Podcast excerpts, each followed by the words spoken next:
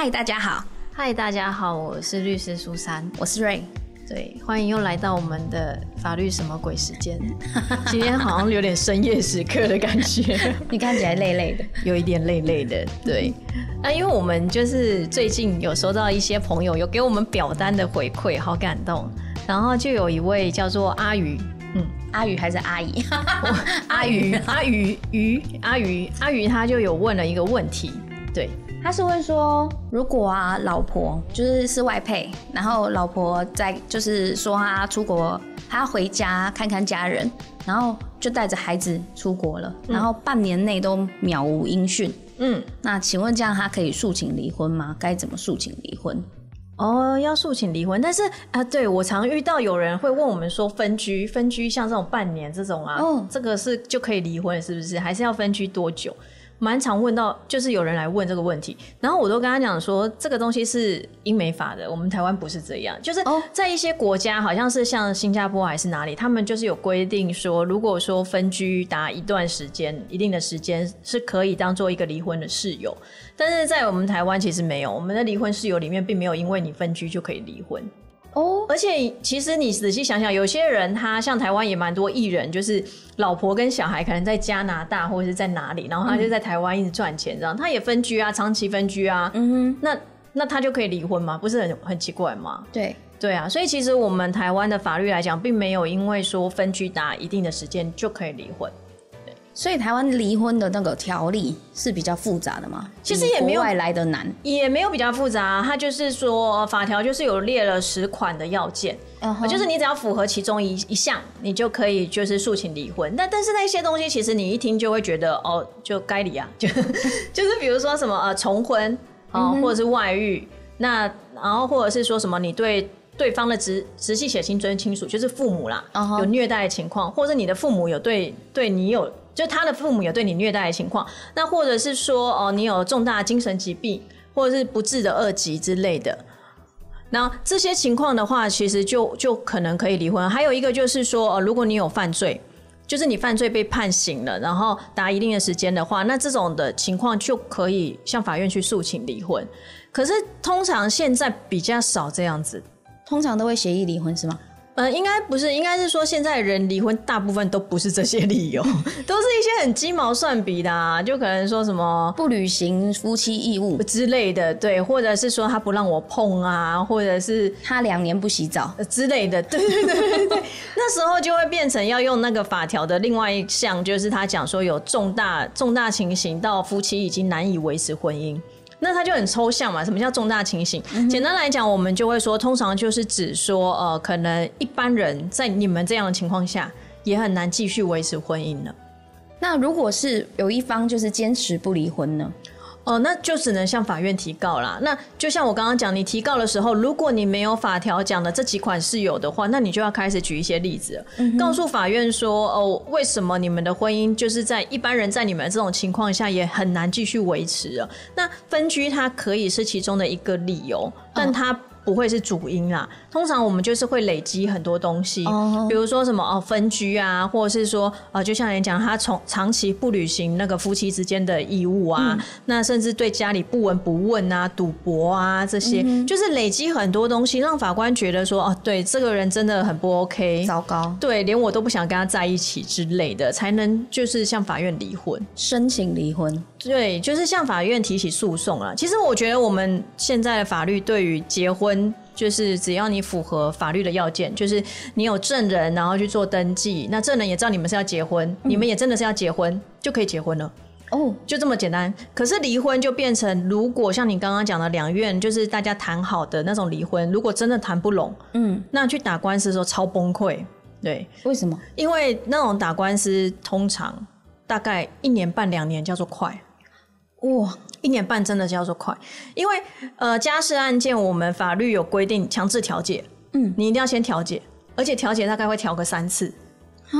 对，然后调解委员就是最让人家崩溃，就是你会一直不断的翻白眼，就是他会跟你讲一大堆，你根本就不想听。他可能 因为大部分你要孝顺公婆啊，对呀，啊，都结婚了，缘分呐之类的那种。对，而且那种调离婚你会嫁不出去，而且很多杯就不嫁。调解委员都是那种年纪有点资深的，就是阿公阿妈。哎，就是退休的那一种，对，所以他就会说劝和不劝离。对啊，两个人好好的啊，啊，没有什么不能说的啊之类的。然后或者是有一些就会开始说他的丰功伟业，他以前做了什么事情啊，然后他以前他婆婆也对他很不好之类的，他也是很爱他，对，要为小孩着想啊之类的。那不对，那如果这样子来说，呃，最近有一个很红的 case，嗯，就是说我的婆婆杀死了我。就是她婆婆害她自杀的那个女生，她说她在家里是没有尊严的。嗯嗯嗯。那如果她就是如果今天她并没有寻求这么激烈的手段让自己离开，嗯，她去诉请离婚，嗯，她基本上这样子有可能会成功吗？基本上，婆婆，因为其实她刚刚我讲那些离法法定的离婚事由里面，嗯，就有一个是他方的直系血亲尊亲属可能对。对方有虐待情形，所以如果说那个婆婆真的有去虐待她的媳妇这些的话，其实你原则上又回归到证据嘛。如果你能提得出证据的话，其实她或许就符合那一款了。她就是一个可以离婚的一个室友。精神霸凌也算是一种离婚室友。室友可以，可是呃，就是举举证的问题。因为像有时候有些人就会说我我老公会打我，会捏我或者什么的，那我们就问他说你有没有证据？你有没有去验伤？他说呃没有去验伤。那或者是说那种言语上的那种，就一直骂他，就是说什么你可能你是废物啊，对，或是你是偷男人呐，不打扫家里呀，乱花我的钱呐，然后一直念，或是不让他睡觉，一直念这种，其实通常都不会去录音或干嘛的，嗯，所以有时候就没有证据。那有时候可怜一点啦，我们就会跟当事人讲说，你就让他再对你做一次这样的事情，可能是让他再打你。或者是让他又在故意这样子骂你一大堆，然后这个时候你就是一定要有录音，然后或者是就要去验伤，其实就是为了取得证据啦。嗯，对。然后还有一个就是，嗯，我有一个很好的朋友，他的叔叔，他当初是娶了一个越南的的妻子。嗯嗯。那不知道是因为我其实详细的地方是不知道是因为越南法规是必须先在越南登记才能来台湾登记，还是怎么样？反正他在台湾有登记，但是这个。这个太太从头到尾都没有来台湾。嗯，那他这样要诉请离婚，嗯，要怎么诉请？这种是最好离婚的啊，最好离婚 就是你只要找得到他啦，就是你因为你向法院提告嘛，对不对？法院也要送文书。对，其实这种案件它时间拖在就是那个外交行文，哦因为你要寄到国外。嗯，对，是在麻烦在这边。但是这种如果都不来台湾什么的，那其实那种。你去调移民署的一些相关入出境记录，就知道他都没有来之类的嘛。那其实你就可以说他长期的都没有就是履行这个同居义务，甚至你也可以直接去否认这个婚姻关系，因为或许他根本就没有结婚争议之类的，那去提诉讼。可是如果说你是否认他有结婚的意思的话，那就不是离婚了，那是完全就是打另外一种诉讼，就是确认婚姻关系无效之类的。哦，因为我们虽然说结婚很简单，但是你也要有结婚的意思存在。嗯，对。对当事人的意思还是蛮重要的。娶外配很麻烦哎。其实我觉得娶外配，我觉得我自己以前有办过案子，我就觉得台湾有时候有一些可能历史时代背景，但是就很不友善。台湾真的很不友善，对外配也很不友善。就是像我，我曾经有一个案子，就是他娶大陆老婆，然后因为他没有，就是大娶大陆老婆很麻烦，就是我都会要。两个人分别在各个小房间，然后就会有调查员还是什么，就是反正就是有专专门的人，他就会开始来问说，呃，你们两个是怎么认识的？啊？第一次交往是在哪里约会啊？啊，你们怎么决定结婚呢？结婚你去他家提亲啊？有多少人在啊？你的定金送多少？就是问很 detail，甚至还会问说，你太太平常的内衣内裤是什么颜色？这个没有性骚扰的嫌疑吗？没有，他在调查。对，因为我怎么知道你们是不是假结婚？所以他一定要去问一些很 detail 的东西。可是他如果认定你是假结婚的话，那这当中，因为我们有一个东西叫《两岸人民》，其实它叫《大陆与台湾人民关系条例》啊，反正我们都称《两岸人民关系条例》啦。那他就会有刑责，他是会被判刑事法的，就是会被关的那一种。哦，对他只要认为你去找大陆的女生来台湾结婚，那如果是假结婚，你根本就不是真的结婚的话，那这个的话就会有刑事法。可是你。说老实话，你去什么越南呐、印尼、菲律宾结婚那种，很多其实也不见得真的是要结婚。对，而且我觉得台湾对于那种外配是真的很不友善，就是像我以前的国小同学，他的妈妈是越南人，然后所以他从小的到大，他的国语讲的没有办法很好。嗯，因为他妈妈、爸爸都在工作嘛，所以他国语就没有讲的很好。刚开始啊，然后他的外啊，他的阿妈就是爸爸的妈妈都会不准，就是不准他妈妈出门。他说：“你出门就是要去偷 K 啊，什么什么的。”嗯，这很难听。对，所以他妈妈其实一直都不是很快乐。嗯，对啊，我觉得台湾的社会真的不是很友善，而且他们常常会觉得他们外配是买回来的。对，我觉得以前啦，现在可能稍微好一点，但是以前人好像都会觉得就是外配就是。好像就低我们一阶之类那种感觉，觉得自己的儿子很帅，就会觉得好像自己比较厉害之类的这样。然后我，可是现在我觉得好好很多，而且其实我看现在各县市政府好像都有就是新著名的一些活动或者什么的，所以我觉得现在可能好一点了啦。嗯，对啊。可能是我们是乡下吧，因为穷乡僻壤出刁民。可是像我觉得有一些外配也蛮厉害的，因为之前好像有得金钟奖还是什么的。对啊，那她也是个外配，而且我还有看她故事，哎，就是她婆婆对她还对的，好像比她儿子还要好。对，我觉得这种的就很棒。可是，嗯，那嗯，有一些状况其实是有点类似婚姻诈骗，就是比如说我骗你说，哦，我很喜欢你，但是我来台湾我就。不见了，哦，通常不会不见，通常还会有一段时间，因为他们想要拿到台湾身份证。哦，其实很多外籍人士嫁到台湾来，他对他们来讲最重要的就是那个身份证。嗯，对，甚至对入配来讲也都是，因为你有身份证，你才能在台湾合法的居留。如果说你没有拿到身份证，你就离婚，可是你没有小孩的话，那之后你可以用依亲的方式。就是留在台湾，可是如果也都没有的时候，其实身份证就很重要。嗯哼，对，所以很多外配他们嫁到台湾，其实他们都会想要先撑到取得那个身份证这样。哦，那如果说是男生来骗女生的钱，怎么样骗？就是很有一个女孩子跟她第一个先生结婚，然后两个就很辛苦的赚了很多钱，然后也生了三个小孩。嗯。就后来有一次，他先生就是出国去工作，然后就不幸就客死异乡。嗯，然后这时候呢，他的亲戚就介绍另外一个她老公以前的朋友，然后给他认识，然后就说：“哎，他也是做类似你们这一行的，那你们可以一起照顾小孩，可以当朋友。”后来这个男的拿了这笔钱就出国了，就再也没回来。嗯，然后他把钱骗光光，就留下很多债务。后来这个女孩子她的小孩，就三个小孩就陆陆续续都饿死，嗯，然后她就抱持这很大很大的怨念，就去海边自杀，嗯，对，这就是著名的林头姐的故事。对，我就觉得这个故事有点 耳熟能详。对，可是像这个就算是婚姻诈骗吧？不算吗？他诈骗在哪里？钱啊！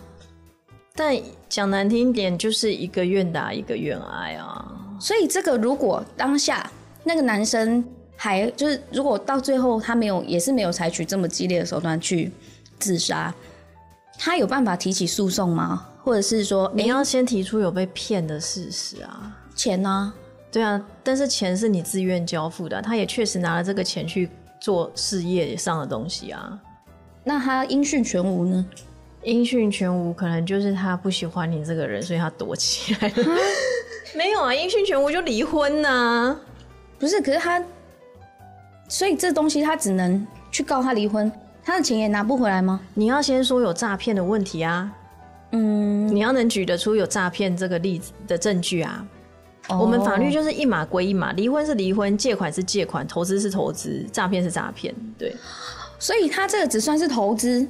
我不确定他们之间当初是怎么说好啊？对啊，这样听起来就是一个愿打一个愿挨啊。他可能要因为事业上要扩展经营，那他愿意拿钱投资他，那这个就是你们之间的一个可能你要说投资契约或是投资关系什么的。对啊，那他其实那个故事里面的 detail 是他当初他们其实是在漳州买木材。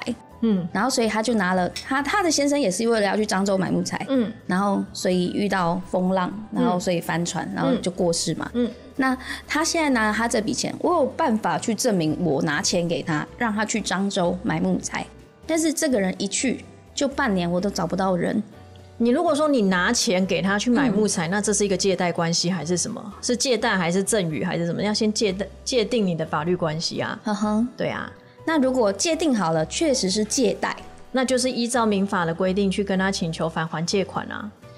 所以这些都关刑，都与刑事无关。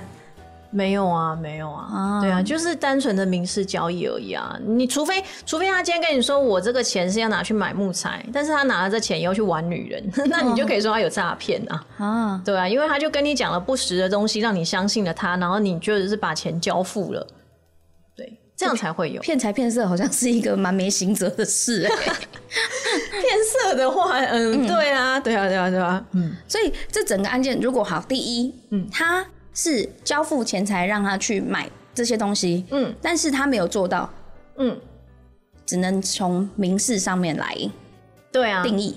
但是如果是男方跟女生说我要拿这笔钱去投资买木材，嗯，这样就会有诈骗的行为吗？没有，然后我拿去玩女人，对，那就可能会有诈骗，因为他他说服你去给他借他这些钱，或是说给他这些钱的理由是说他要去买这个木材，你也相信他讲的这些东西，但实际上根本就没有啊。对啊，但是但是这个是从如果说你从借贷关系来讲的话，其实借贷是不分原因理由的。我今天要跟你借钱，我其实不需要分付理由啊。所以如果我今天是跟你说啊，我要跟你借钱，嗯。对，那我只是顺带跟你说，我借钱是要去买木材，那其实这也没有诈骗啊，因为对你来讲，你知道你就是借钱给我。可是如果我今天跟你讲的是，你要不要投资我？好，我要去买一批木材，然后它未来可能可以获利怎样？你可以分红多少之类的，这样的方式，它是一个投资契约。那在这个情况下，我实际上当你把钱投资到我这边来以后，但我都拿去玩女人玩掉了。根本就不可能会有分红这些事情发生的话，那他才有可能会有诈骗的问题啊。所以话术跟证据上才会去界定这个东西到底对，而且我们通常都会说，你如果不论是借贷或是投资，你都要写书面的契约。哦，对，不然我们怎么知道这是什么关系？我就可以各说各话啦。我可以说，其实是你赠予给我啊。你就是身为老婆看到先生工作非常辛苦，所以你就决定就是赠予他一笔钱，让他好好的去经营生活这样子。对啊，哇，所以要懂法律哦。对，就是证据话术在骗人。对啊，就是证据的问题啊。那有些人他写的契约看起来像借贷，但他里面写的内容全部都像赠与啊，那他就有可能被界定为是赠与契约，而不是借贷契约啊。所以也是因为这么多奇怪的话术，所以每一个官司都要打超久，也不一定每一个官司都要打超久啊。有些快的半年、一年就结束。但是如果说回到我们刚刚一开始讲，半年、一年呢，很很快啦。对呀，哦，很快啦，我们年轻人。快啊，隔天就是快，没有这回事。你隔天？礼拜就慢了，你隔天你诉状递到法院，他都还在法院的收发那边，好吗？对啊，我们通常都会说，大概你递诉状要抓个三到五天的时间，才有可能真正法官有可能会看到。对，所以哦，那所以我们常常会觉得法官误判，他是恐龙法官，可能主要是因为证据上。或是你当初签的契约，或是话术上，你本来就有很多漏洞。我觉得其实恐龙法官有一部分是因为人民的法律素质不够高，并不是真的法官恐龙。对，当然也有恐龙的法官，这个我不否认，真的也有。因为像我最近就有一件案子在地检署已经拖了两年了，然后年 对在地检署，你看一个刑事案件可以拖到两年，我觉得超生气的。然后而且他还没起诉哦，他只是还在调查地检署，所以他的流程应该是怎么样？呃，刑事跟民事不一样，嗯，对，刑事、民事、家事这都是不一样的。我觉得这个我们要另外再讲，这个讲下去会会超过，对。所以我会觉得说，像刚刚回到我们讲的离婚案件来讲的话，基本上一定会强制调解。调解的话，大概至少就是一两次是一定有，有些会到三次。然后就像我刚刚讲了，调解委员就是有时候常常非常恼怒人，你就会一直想要翻白眼，但是你又不能凶他，毕竟他是调解委员。然后呢，调解不成的以后，才会真正进到法院，让法官来做审理。嗯哼，对。那法官审理的话，那就开始会看你们各自的主张，你们提出来的证据这些。所以其实有时候离婚，我们都觉得对当事人是一种折磨，因为他要拖很久的时间。其实对律师也是很折磨，因为我曾经有那种离婚案件，就是他有忧郁症，然后他又有小孩。所以他通常都要哄完小孩以后，他才有自己的时间嘛。所以他大概从晚上十一点就会开始传赖给我，传到凌晨两三点。哦，然后我早上七点多起床的时候，看到那个赖就是可能会有五十或是一百。的那个未读讯息，然后一打开全部都是他，你就嘎，然后你这一整天心情就会变超差了。哇，对，所以我通常我也必须跟大家老实讲，离婚案件基本上收费，律师收费都不会太低。嗯哼，对，因为他浪费就不是浪费了，耗费的时间真的就蛮多的。嗯，前一阵子有一个案件是有一个女生，就是她是空姐，嗯，然后她的朋友就介绍了一个男生给她，说这个男生非常的有钱，嗯，但他很怕人家是爱上他的钱，所以他一定会假装穷跟你借钱。那你记得他给你借钱的时候，你就要借他，然后他就会娶你，因为他家里很有钱。就这样子，他就被他诈骗了二十万，这是诈骗的，这真的就是诈骗了。对，然后但 但是呢，他这件事情就变成他们。他们因为他借贷的时候没有任何证据嘛，嗯嗯嗯，他只有跟他讲说，哎，我最近有一个，就是我想要投资某一个东西，但是我身上的钱不够，嗯，你可以借我二十万嘛，就口头上讲，然后那女生就因为就被已经被洗脑说，哦，这个是个高富帅，我借钱给他，我就可以嫁给他，所以他就借，他就马上去领了钱给他，嗯，他没有任何证据，然后结果现在就是那个空姐来告这个男生跟他那个朋友，就骗他说这男生是高富帅的人，嗯嗯。但是法官说他的证据不足。嗯，对啊，他没有办法提出什么证据啊。可是他们目前也没有婚姻关系，他直接拿钱给他，不就是一件很古怪的事吗？不会啊，就是就像我讲，你可能赠予给他，你可能是什么干爹干妈之类的关系啊。对啊，或者看他很可怜，就就就就救济他。这就是恐龙法官。对，没有啊，因为我刚刚讲啦，你的民事法律关系可以有很多种啊，那就是看你的证据可以是民事法律关系。对啊，这没有结婚啊，就不是离婚的问题啦。但是那个男生他没有诈欺吗？你要提出证据啊啊！因为你现在讲的是你的版本啊，但是他会讲另外一个版本啊。对啊，我们闹上法院一定是两边讲的版本完全不一样。对，所以你的讲法是这个样子，可是他说不定不是这样讲啊，他可能就真的讲说你自己看我好像很年轻有为啊，你自愿投资我啊，或者自愿把钱就是交付给我帮忙啊之类的，结果赔光了，然后对啊对啊对啊，那说不定他也可以拿出投资证明啊，就对啊，你看我们真的投资这一档股票，谁知道他就是下市了之类的这样。哦。对啊，所以一定故事都是有两面的。可是大家可能常常先听了某一面以后，就会觉得就是这样。嗯，所以这样子以后的结果就是大家就会去骂说：“哎，法官怎么这样？什么？”像最近这昨天最红的就是一位艺人过世了，然后媒体就是大肆宣扬说他是跌倒啊，然后撞到头才离世，但根本连解剖都还没解剖，你怎么知道他是跌倒？可是真的很多人都以为他真的是。就是跌倒，然后撞到头，所以导致他过世。嗯，但是真的死因现在还没有人知道。可是大家就常常会被一些很大的资讯量就搞混。嗯，对。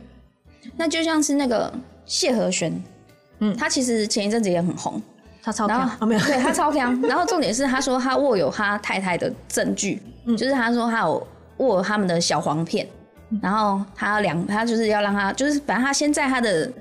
嗯，好像是 Instagram 上面回话说什么，他是淫荡国国王啊，就是讲了一些很难听的话，然后就是叫他去拍 A 片什么的。然后这件事情其实其他律师有提出一些论点，就是说他如果真的把这些影片放出来，他的离婚也不会成功。他是散播猥亵物品罪，然后那这真的是公诉罪吗？还是刑刑事？刑事，这是刑事案件啦，对。然后那个什么，他刚刚说什么淫淫荡娃之类什么，这可能就会有公然侮辱或诽谤了，这都是刑事案件。但是对于他们离婚官司，我觉得他们两个其实本来就都有要离婚的意思啊，所以我觉得对离婚官司本身没有什么影响啊。但是他们现在就是对于求偿，就是侵害配偶权这个官司。没有办法和得得到双方共识。侵害配偶权那个是民事诉讼，这又跟离婚官司是不同。离婚官司是家事诉讼，侵害配偶权那个是单纯的民事损害赔偿的问题而已。嗯哼，所以呃，民事的部分，如果说他要告他侵害配偶权，所以他不能呃，有人说了，这是另外一派说法，说他们目前一直没有离婚，就是因为侵害配偶权的官司还没有结束。就是他要跟他打当初，因为是先有小三嘛，嗯，然后所以他要打侵害配偶权的官司结束之后，他才会跟他离婚。那这有影响吗？还是他其实就可以离婚？因为侵害配偶这件配偶权利这件事情是先发生的。我不懂为什么有这个说法，因为其实两个都是独立的诉讼啊，一个是民事法庭，一个是家事法庭啊，这是两个独个别独立的案件啊。当然，或许或许在字证据引用上互相有可以做使用，可是我不懂。有没有哪个一定要先，哪个一定要后的道理？因为就像我讲，它就是个别的官司啊，所以它是不影响的。对啊，不影响的。所以我去留言说，哦，你其实可以离婚了。他们两个本来就有要离婚啊，他们只是可能在钱的部分还没有谈拢而已啊。我所谓的钱不是侵害配偶权的钱，对，是。夫妻财产结对结婚以后，因为我们法律就是很吊诡，就是会有一个东西叫做夫妻有可以剩余财产分配请求权。嗯哼，他的立法目的就是说出来，大家就会翻白眼。他的立法理由就是说。因为以前或许就是女性工作者没那么多，所以他认为说这个法律的规定的立法理由就是觉得说，呃，夫妻两个人结婚结合在一起以后呢，一个人在外打拼努力赚钱，他可以赚那么多钱，就是因为家里面有一个人好好的帮他持家顾家。所以呢，如果有一天真的要离婚的时候呢，你婚后可以赚的这么多钱，就是因为有这个人的贡献，所以这个人可以跟你分一半。嗯，有道理啊。可是，可是，如果说你老公是一个小白脸呢？哦，对啊，然后他来跟你要一半呢，那你就觉得，干我一个人在外面努力那么多，我回家还要煮饭做家事，然后你跟我离婚，你要跟我拿一半？哦，对。对啊，这这个可能是他们或许在争的啦，我不知道啊，因为他们案子不是我打，但是因为通常离婚就有可能会有这个剩余财产分配的问题。嗯哼，对，那这个时候就开始来计算啦，就是结婚以后增加了多少财产。嗯哼，对，那有两种财产是不会记录的，就是一个是赠与得来的，一个是继承得来的，这两种财产是不会拿拿进来做分配的，不然其他的婚后所增加的财产都会拿出来做计算。然后看你婚后增加多少，我婚后增加多少。那如果你比较多，你扣掉我的以后的那个余额，你要给我一半，这么不合理？对呀，所以我们而且他的立法理由真的就是因为说，就是另外另外一半在家帮你把家顾好好的，所以他可以分。那很多人不是都会说，那我们就签那个啊婚前协议？没有这个东西啊，在台湾不行吗？就是那是你写爽的啊，我们还是一样找法流。就很多人就会很天才啊，就会觉得说什么国外有什么婚前协议书啊，尤其是那种你看那个珍妮佛罗佩兹欧美影集看多了，那法制就不一样，人家是英美法系，我们大陆法系啊，人家法律规定跟我们的就是不一样。就像分居也是啊，那是国外有，我们台湾也没有啊。所以台湾其实没有什么婚前协议，那就是写爽的啊。哦，对啊。那还是不要结婚好了，好可怕哦！我以前其实都不结婚的，因为我就结结觉得结婚对女生没有任何的好处啊。对，就是你看女生如果离婚了，人家就会开始指指点点。那你要再婚的时候，人家就会说，因为他为什么离婚？可是男生如果再离婚再结婚，人家也不会说什么啊。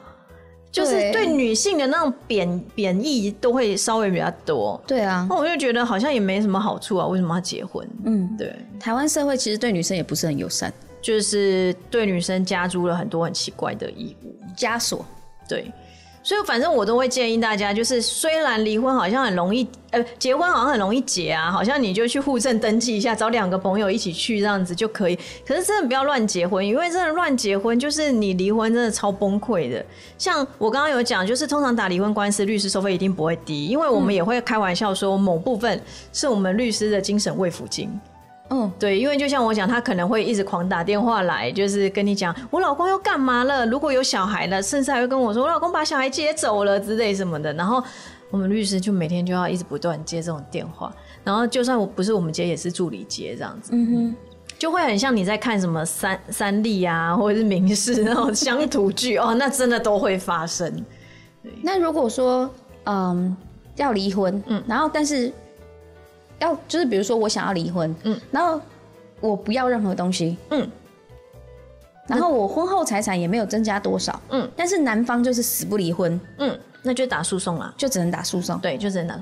我们通常都会说，最好的状态就是你们双方就是好聚好散，能够讲清楚，就是都愿意离婚。那顶多就一些细部的条件，我们来讨论一下这样子而已，这是最好的。因为两院离婚，你只要写了一个离婚协议书，然后就可以拿去户政登记了。嗯，对，当然也还是要证人啦，这是最容易的。可是如果你真的两方就是一方不愿意，一方愿意的话，那其实就是变成要提诉讼了。那提诉讼就是我刚刚讲的，对大家都是一种折磨。其实我手边还蛮多案子，都是在调解阶段就。后来双方就妥协了哦，因为太折磨人了。你那个调解这样下来，就一两年、半半年左右就不见了，你知道吗？就是调解，光调解半年或者是快一年的时间就不见了。然后你就是已经要离婚了，你就是看对方看到他这就好讨厌。对啊，我还要每次在那边坐下来，然后跟他谈调解，然后还会调解委员一直在那边讲他多厉害什么的，然后你就觉得 哦，对呀，嗯。所以我们要劝大家，就是要结婚，想清楚，想清楚再结婚。对啊，不要搞得大家就是这么不愉快。哦，对，有点哀伤的一集。嗯，对，不会啊，我觉得这蛮蛮实用的。哦，那我们有什么办法可以在婚前保护我们？比如说，我本来就家里比较有钱，那是你的婚前财产。没有没有，可是比如说我们家可能是公司啊，我们结婚之后，我公司一样在赚钱啊。那是公司的钱啊，也不是你的钱啊。赚的钱会到我户头。如果说是这样，比如说每年会有配股配息，这东西算是双方吗？那就是婚后的财产啦。那个对，那我们有办法去保护我们自己吗？不行。比如说切割 婚后哦，如果说你真的要保护，其实我觉得，哎，这个地方我自己也都觉得很麻烦。嗯，就是。呃，我们刚刚说的剩余财产分配，就是说，因为你如果没有约定任何夫妻财产制的情况下是这样，就是可以跟对方拿一半。当然，你可以在结婚的当下去登记，你要走走个别财产制，或者是分别财产制，或是怎么样。如果你们都没有约定的情况下，就会是法定财产制，那就会是我刚刚讲的可以分一半。嗯，那当然，你在婚姻关系存续当中，你在婚姻关系中，你想要改变你们夫妻之间的那种财产制的话，是可以的。可是要向法院申请，那向法院申请的时候就非常麻烦，因为你就要先罗列你们就是所有的财产状况，那从婚后以后大概是什么样子？那其实讲难听点，有时候会想做这件事情，就是因为已经跟对方感情不是很好，觉得他在骗我钱。那你怎么有办法知道他的婚后财产这些嘞？要去调这些东西，我就觉得很麻烦啊。但是，但是我也必须说，台湾人目前来讲，几乎都是呃法定财产制，就是我刚刚讲的，你可以跟对方请求一半这样子。对，那所以也可以在结婚的时候，你在结婚当下，或者是结婚之后，你都可以去变更你们的夫妻财产制。嗯，对。那在结婚的时候，如果就先变更，就是就是登记，那个时候不是变更，登记，对，就是登记，登记你们你们双方讲好的夫妻财产制是要用哪一种方式这样哦，所以可以这样子保护自己。嗯，可以啊，对，只是真的比较少人会这样做，大部分人都还是因为一来可能不懂，然后再来就是可能觉得有点麻烦，那就是觉得说也不要那么计较啊，然后什么，通常我觉得这个很棒哎，都都不会去登记，通常都不太会登记。嗯哼。所以结婚的时候可以选择登记这个，可以啊，你可以选择你们夫妻之间的那个财产制到底是要分开的，对对对对对。那如果当初登记的时候财产就是分开的，那离婚之后他就不可能跟我说，他就没有那个剩余财产分配的请求了，因为你就是要依照你的夫妻财产制去做你的那些规划。嗯，很棒，长知识了，对。好啦，那我们今天就大概这样子啦。希望大家没事不要乱离婚啊，也不要乱结婚，结婚 对，不要乱结婚，也不要乱离婚，就会有离婚的问题。对，真的离婚很崩溃。然后结婚要小心，就是要小心有人给你诈骗。对，要选对对象，因为选到不对就可能会有离婚的问题。对对，那我们就是一样，在我们的不论是 YouTube 或者是我们的 Podcast 下面都有我们的表单。如果你有任何问题的话，可以在上面填写。基本上我们目前粉丝没有很多，所以你的问题我们应该都会回答你。对啊，那就这样子啦，拜拜。